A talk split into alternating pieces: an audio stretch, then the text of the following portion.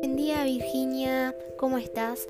Soy Cata Bacaré y les voy a contar sobre una leyenda de Ecuador llamada Los Loros Disfrazados.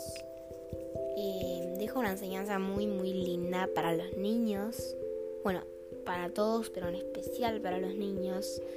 Y nada, por eso la quería contar.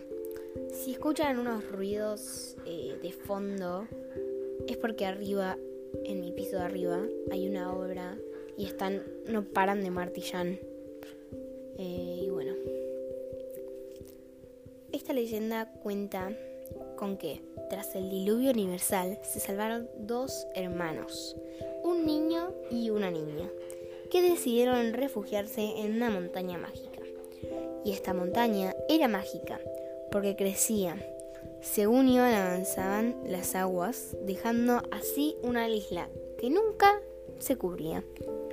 Los niños se resguardaron en una cueva de esa isla, pero enseguida se dieron cuenta que no tenían nada para comer.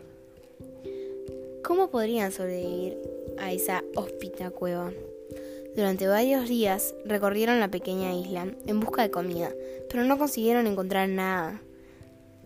Pero al fin al fin, una tarde, al volver de la cueva, descubrieron cerca de una montaña de hojas frescas con frutas, carnes, maíz y todos los alimentos que habían soñado durante todos estos duros días de hambre y desesperanza.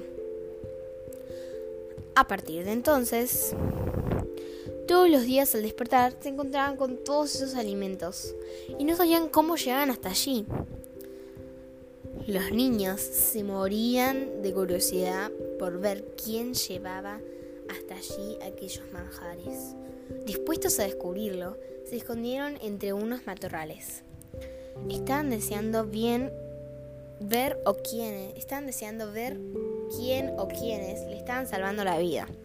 Y al cabo de un rato, de repente vieron una pareja de guacamayos de alegres y vivos colores disfrazados de personas. Los niños salieron de ese escondite, pero no pudieron aguantar la risa y algunas palabras de burla para ver a los pájaros disfrazados de esa forma.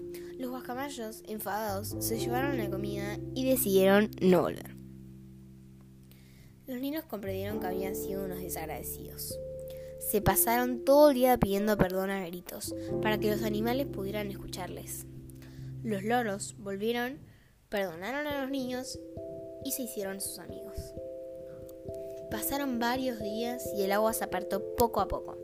Los niños querían volver a su cabaña y decidieron regresar, pero con uno de los guacamayos amigos. Pero al bajar sucedió algo sorprendente. Toda la bandada de loros siguió a, su, siguió a su compañero.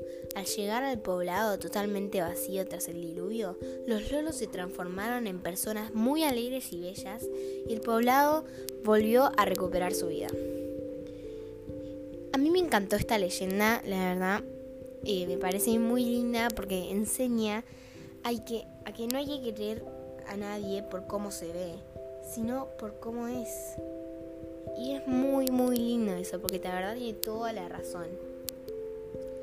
Y nada, esta es la despedida de mi podcast, porque si no se va a hacer muy largo ya, son casi cuatro minutos. Y espero que les haya buscado, gustado y que tengan muy muy lindo día. Chao.